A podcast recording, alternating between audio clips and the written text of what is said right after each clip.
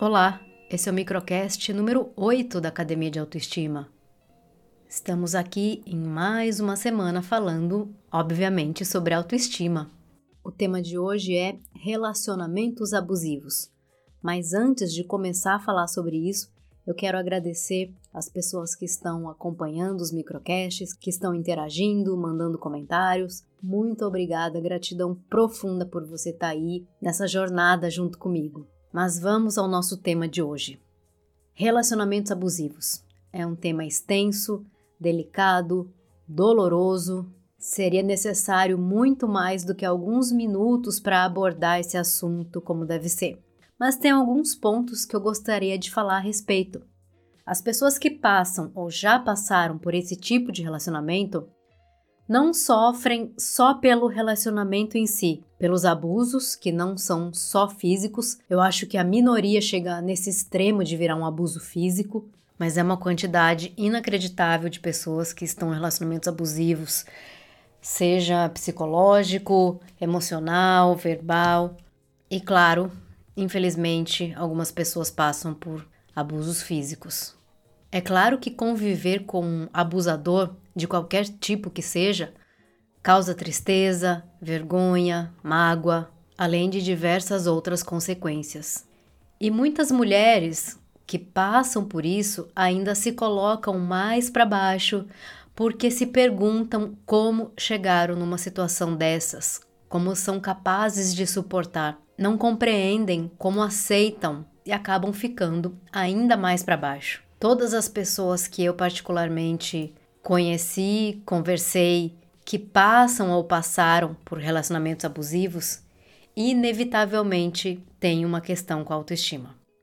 São pessoas que não se sentem boas o bastante, não se sentem suficientes, se acham feias ou pouco atrativas fisicamente, se comparam constantemente e se acham menos. São pessoas que não se veem como suficientes para serem amadas, respeitadas, para estarem em um relacionamento com uma pessoa melhor.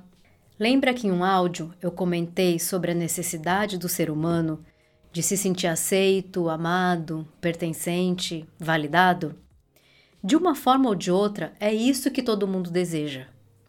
E as pessoas que têm uma autoestima negativa, que não se sentem merecedoras, suficientes e capazes, essas pessoas que não enxergam as suas próprias qualidades, elas acabam sendo uma presa muito fácil para esses abusadores. Porque são pessoas que estão desesperadas, querendo essa aceitação, essa aprovação. E como ela mesma não se dá isso, ela espera que o outro preencha esse sentimento de pertencimento é como se eu fosse validada pelo fato do outro me querer. Já que essa outra pessoa me quer, talvez eu não seja assim tão horrível. Eu devo prestar para alguma coisa. Eu devo ter algum valor. É como se você precisasse de alguém que te ama para você sentir ou para você lembrar que merece ser amado. Muitas mulheres se submetem a esses relacionamentos porque de uma forma não muito consciente acreditam que o fato de estar em um relacionamento, mesmo que seja abusivo, disfuncional, faltoso, ela está sendo validada de alguma forma. É o clássico ditado popular: ruim com ele, pior sem ele. E sabe o que é doido de pensar? Que esse é um traço cultural que ainda é um resquício da Idade Média. Eu vou ler um trecho do livro, eu vou ler um trecho do livro da Regina Navarro chamado O Livro do Amor, que fala um pouco sobre isso. As mulheres solteiras eram geralmente enviadas para conventos. A outra opção seria trabalhar como prostituta nos bordéis. Não ter marido ao lado significava não ter valor algum. Essa mentalidade perdurou até algumas décadas atrás. Quem não casasse tinha uma vida infeliz. As mulheres solteironas viviam reclusas ou eram mal faladas. Ficavam então ansiosas com o passar do tempo, já que no caso delas a situação era mais difícil. Havia a incapacidade de se sustentarem sozinhas, além do peso de transgredir a lei da natureza, a realização da maternidade. Apesar de toda a emancipação feminina, é provável que a desvalorização das mulheres solteiras medievais ainda afete mulheres economicamente independentes do século XXI. Não são poucas as que se sentem inferiorizadas por não terem um namorado ou marido. Ter um homem ao lado parece elevar a autoestima e fazer com que se sintam mais importantes. Há mulheres que sentem tanto medo que preferem se contentar com uma relação morna, frustrante e mesmo difícil de suportar a arriscar viverem sozinhas.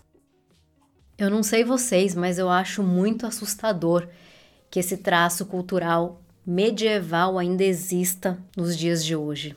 Apesar de todo o discurso feminista, a valorização da mulher, a independência da mulher, ainda existem mulheres que se colocam nessa situação de se sentirem inferiorizadas, essa pessoa, então, que provavelmente tem uma autoestima negativa, que precisa encontrar validação um relacionamento, isso acontece com homens também.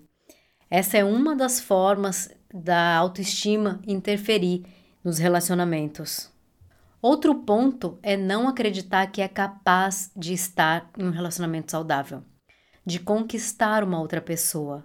Não acreditar que alguém possa realmente te amar por quem você é, porque uma pessoa que tem autoestima negativa, ela não se acha muita coisa. Se acha estúpida, feia, burra, incompetente, pouco atraente e realmente não acredita que uma outra pessoa seja capaz de amá-la, de admirá-la. E por um medo enorme de ficar sozinho, acaba aceitando vários tipos de abuso. Esses são os dois pontos principais que eu vejo como em como a autoestima interfere nos relacionamentos qual é a influência de uma autoestima negativa nos relacionamentos abusivos. E aí entra uma segunda questão que é como eu saio disso ou como eu melhoro o meu relacionamento. A primeira coisa que você precisa entender é que você não consegue mudar ninguém. Não espere que o outro mude. Não vincule a sua felicidade a esperança de que o outro vá mudar e possa começar eventualmente a te tratar melhor.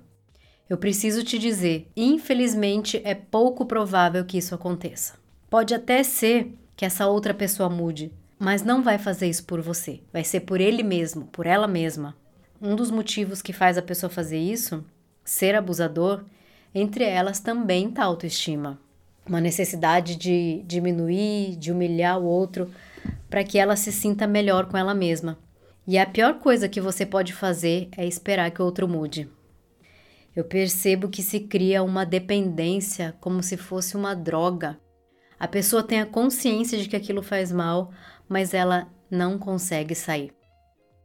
É claro que existem diversos fatores, cada pessoa é única, cada caso é um caso, e é difícil generalizar, mas o que eu posso te dizer sobre o caminho que parece mais possível de acontecer uma mudança, é você focar em você mesma, em você mesmo, em se cuidar, desenvolver autorrespeito, ter mais autoconfiança, ter mais autoestima e trabalhar como for possível para desenvolver essas questões.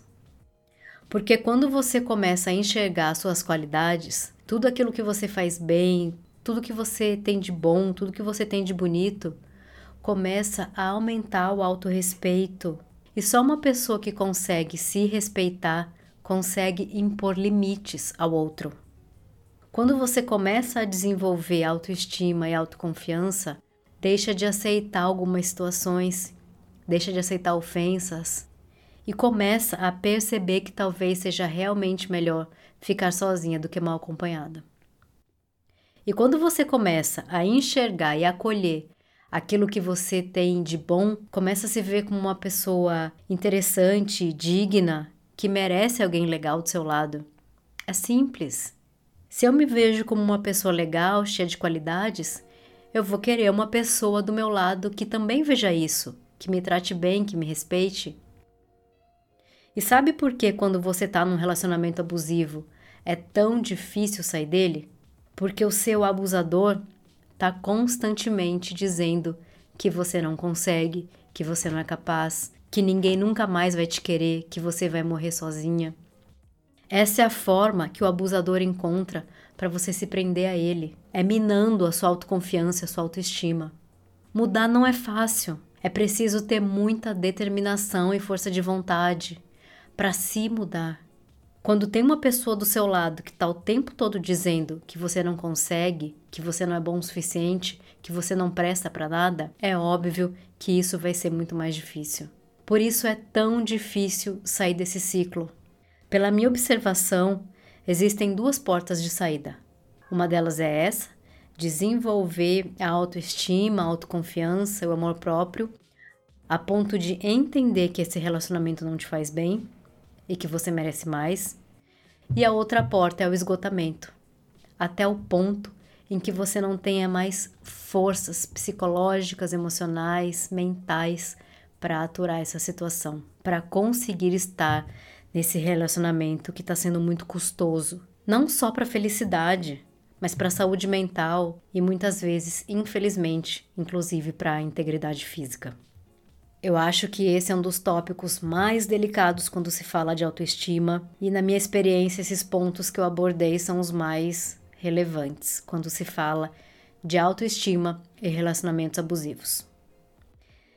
Se você está passando por isso agora, você precisa ser forte e começar a se tratar como a sua prioridade e entender que a sua felicidade é responsabilidade sua e somente sua. Eu espero muito que nenhuma de vocês que esteja me ouvindo esteja passando por abusos físicos. Isso é muito sério. Mulheres morrem todos os dias. Se você estiver passando por isso, procure ajuda. Comece a se pôr em primeiro lugar, comece a se tratar com respeito. Faça o que for necessário e possível para você começar a se ver como uma pessoa digna de respeito de amor e de carinho, de atenção, de consideração, porque você é. Eu sei que esse assunto é pesado, mas eu não poderia evitá-lo. Por favor, se proteja, se protejam. Eu sei que tem alguns homens me ouvindo, mas esse áudio acho que toca muito mais as mulheres, por motivos óbvios. Deixo meu abraço, meu carinho, meu beijo. Nos vemos semana que vem. Ah, e para mais conteúdo sobre autoestima, visite academiadeautoestima.com. Nas redes sociais, arroba Academia de Autoestima.